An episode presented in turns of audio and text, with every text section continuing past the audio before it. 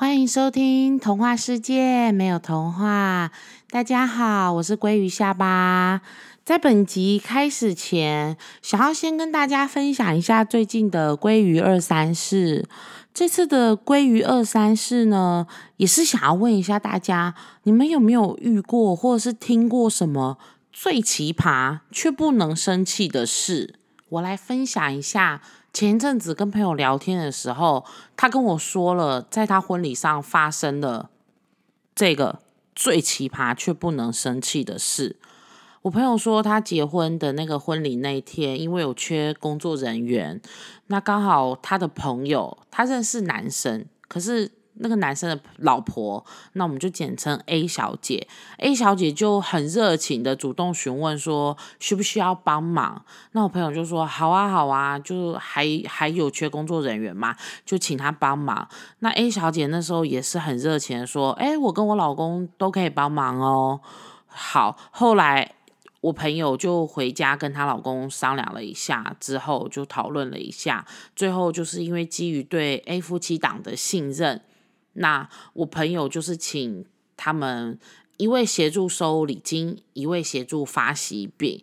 那因为我朋友个性比较谨慎一点，他还特别就是在自己结婚前有跟 A 夫妻档就是约一个事前排演，然后整个流程都有顺过一次，还特别有问 A 小姐说她过往有没有收礼金的经验，A 小姐就跟他拍胸脯保证说。有啊，这个没有问题的小 case，这样，然后我朋友就很放心，就交给他们，因为想说反正也还有其他的亲友会协助帮忙嘛，那也不会有太大的问题。而且 A 小姐又说她自己是有经验的。那到婚礼当天的时候呢，就是我朋友的老公，就是新郎啦，新郎那一天就是还有特别跟 A 小姐。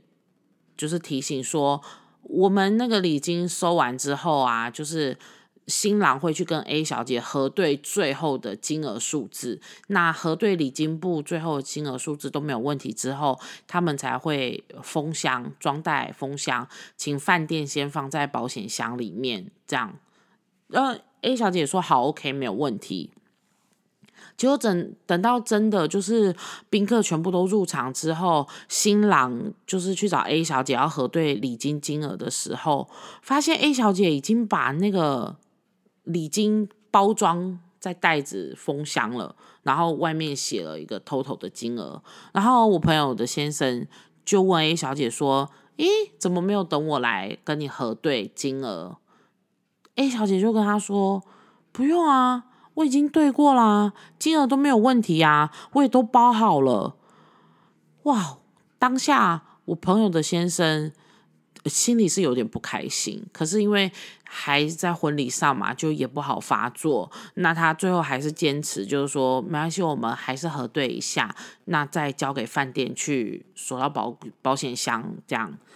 结果都弄好了以后，那个新郎就。回到新娘房跟我朋友说这件事情，啊，我朋友一听就说：“哈，怎么会这样子？就不是已经说好流程是怎么走怎么走？他也是 OK 没有问题，说可以配合，怎么会后来他自己又擅作主张，把礼金自己就是算好，然后包好了？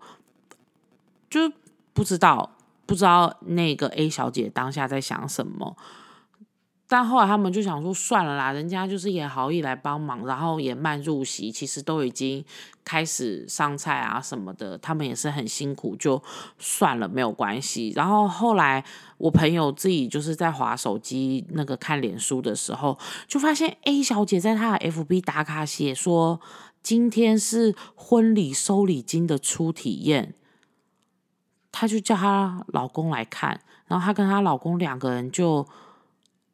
面面相觑，然后觉得他为什么要这样善意的欺骗？就是你没有收过礼金，其实你就坦白说你没有收过。那他们可能，我朋友可能还是会安排其他的工作，或者是其他可以协助的事项。可是你说你有收过礼金，结果最后你其实根本没有。然后第二就是 A 小姐也没有尊重我朋友他们在婚礼里面这个收礼金的流程。其实是不是很开心？但是很难呢，因为别人来你的婚礼帮忙是好意。那我朋友她虽然心里真的很闷，可是最后她就没有发作，她就是自己默默跟她老公知道这件事情，然后就就就算了，就是反正婚礼也过了，事情也嗯也过了，那钱确实礼金是也没有少，那就算了这样子。可是我自己听起来，我是觉得。婚礼这件事情是真的要很尊重，就是新人，或者甚至是说，如果新人的双方父母长辈有其他的要求，其实我们都是应该要尊重的。但我是不晓得为什么那位 A 小姐会这样子，可能她自己真的就觉得他呃没有问题，那也也可以这样子做。但我真的觉得不好啦，就是还是要尊重一下别人的，呃，就是别人的需求跟别人的可能他们家里的一些传统啊什么，我觉得这样子是比较好的。嗯，不晓得说大家有没有遇过或听过什么很奇葩却不能生气的事吗？比如说职场啊，或者是婚礼呀，或者是其他。各个你在人生不同的阶段，然后所遇到或者是听过不能生气，可是却很奇葩的事情，那如果有的话，也欢迎来信或留言跟鲑鱼下巴分享哦。好啦，分享完这一集的鲑鱼二三事，要来进入今日的主题喽。今天的主题是我的前夫，虽然主题是前夫。但不是真的要介绍我的前夫，我是想要跟大家聊一聊，当自己在心智还不够成熟，然后又没有想清楚，对于自己到底想要的是什么样子的感情，或者是未来想要建立什么样的家庭的时候，你对于另一半的想象会出现多么离谱、错误的判断。希望大家就是可以透过我在这一集的分享，厘清一些。可能过往自己是没有想过这些问题的状况，那我就先说说我的前夫吧。我我认识他的时候呢，我是十八岁，他二十三岁。他其实已经出社会工作一阵子，那我是还在读书。除了年龄的差距之外，坦白说真的，我那个时候对于已经出社会，就是出社会。的人是有着错误的认知跟期待的。那时候才十八岁啊，我就觉得出社会的人跟负责任、有肩膀、能信任是应该要可以画上等号的。对，就他已经出社会工作啦，所以他应该够成熟了吧？他应该是能够负责任的吧？他应该会有肩膀吧？所以我可以信任他呀，对我把这一些应该全部都画上了等号。可是我现在回头看看那时候的前夫，二十三岁耶，根本就是一个还在摸索人生的状态吧。我想一想，我自己二十三岁的时候，虽然那时候我自己已经开始带小孩，然后在上班了，可其我心智也没成熟到哪里去，我还是爱玩啊，还是。想要放松，还是很重朋友，很很重同事之间的交流，还有跟朋友的感情的联系啊。可是那时候的我，怎么会就相信了二十三岁的前夫是很负责任，然后有肩膀的状况？就我自己居然就这样子相信了他，因为他在。热恋的时候说的甜言蜜语跟编织的未来很真实，而且很让你觉得你很特别，很像是备受疼爱的，就是被他捧在手心上疼爱的那一种感觉。所以一时之间可能就迷惑了，就觉得说，对，这就是我想要的感情，这就是我未来想要建立的家庭。可是我根本没有观察，也。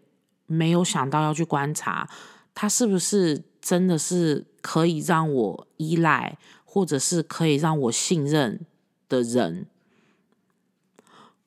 但是让我对前夫有错误判断的其中一个原因，我觉得跟他的原生家庭也是很有关系。因为我认识他的时候，我就有听他说，他的爸爸因为外遇，从从来没有照顾过他。我前夫跟他姐姐都是我的前婆婆，也就是他妈妈一手带大的。他最常说的一句话就是：“我很讨厌我爸，因为我爸棒不棒家。”而且他每一次在讲这一句话的时候，他是非常的气愤，然后又咬牙切齿的那一种，就是让我看着他对他爸爸不谅解，我心里就想说：“是吧？我可以相信他吧。”他不会像他爸爸一样一样的抛妻弃子吧？对啊，因为你讨厌的事情，你一定不会让自己成为那样的人吧？我当时是这样判断的，可是现在感觉好像也不是这样哎，就是也没有绝对，就是一定说你你讨厌怎么样的人，你就绝对不会变成那样子的人，对。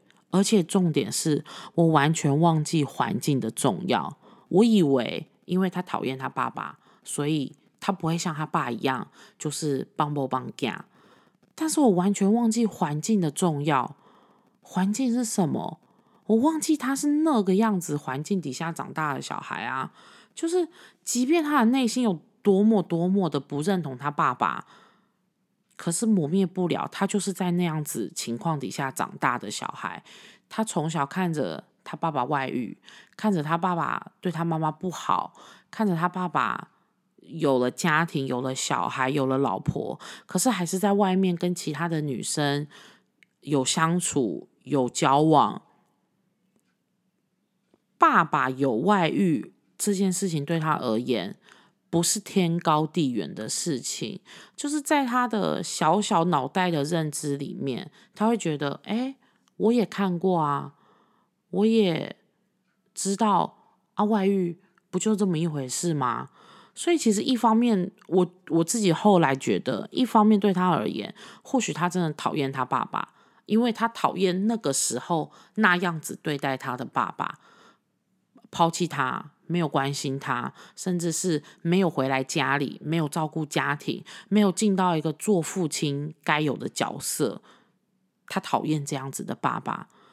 可我觉得另外一方面，在他心底，他真实接受到的是，哎，外遇其实就这样，也没什么。哎，就是对啊，我妈跟我爸会吵，我妈会哭，我妈会很辛苦，可是我爸还是可以在外面。跟其他的女生不回家，然后在外面跟其他的女生谈感情，好像也没有关系啊。就是家里虽然已经有老婆有小孩了，可是他想要做的事情还是可以做耶。或许在我前夫的心里，他真实的认知是，这其实没有什么大不了，所以。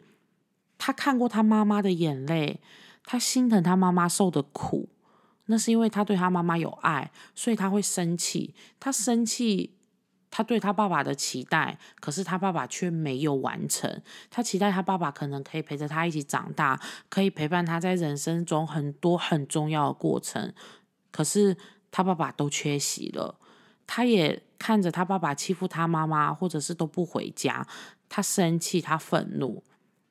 但当他长大以后，其实他可能忘记了他当时的那一些情绪，他只记得，对啊，其实就算我在外面跟其他女生谈感情，你们也不能拿我怎么样，或者是其实我真的也就不会怎么样啊。我觉得这样子的状态是他自己也没有察觉，但是潜意识就告诉他，你也可以这样做。而且他不忍心他妈妈的辛苦，可是他却忍心让我流眼泪，让我辛苦。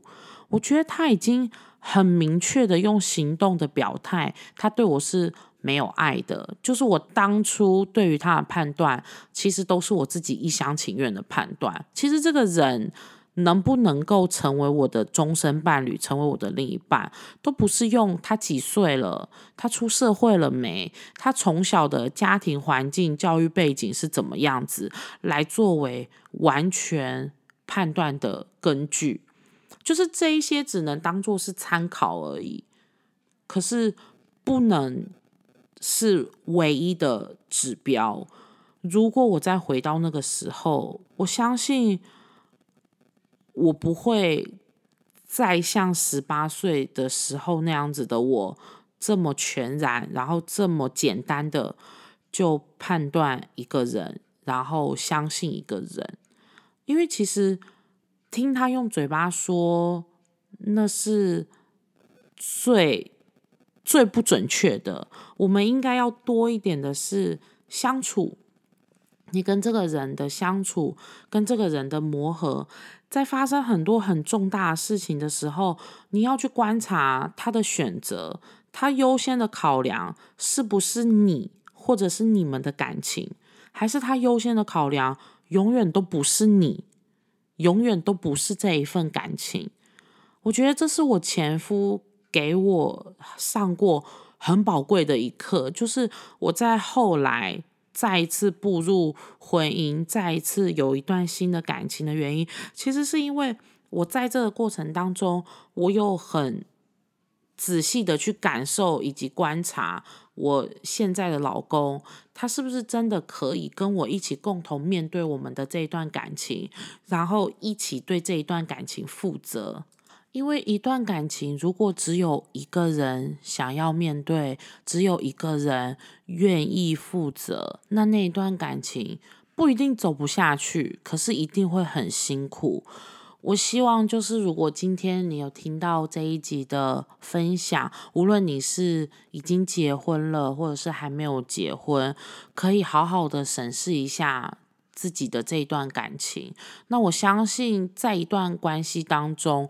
这一段关系，只要两个人对对方都还有感情，那都是还有改善跟调整的机会。千万不要放弃任何一个可以跟对方沟通，然后改善彼此关系的机会，这是很重要的。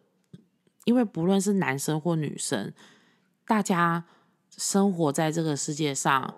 都是需要爱的，只是说我们要怎么样呈现，或者是我们要用什么样子的方式爱自己、爱对方、守护这一段感情。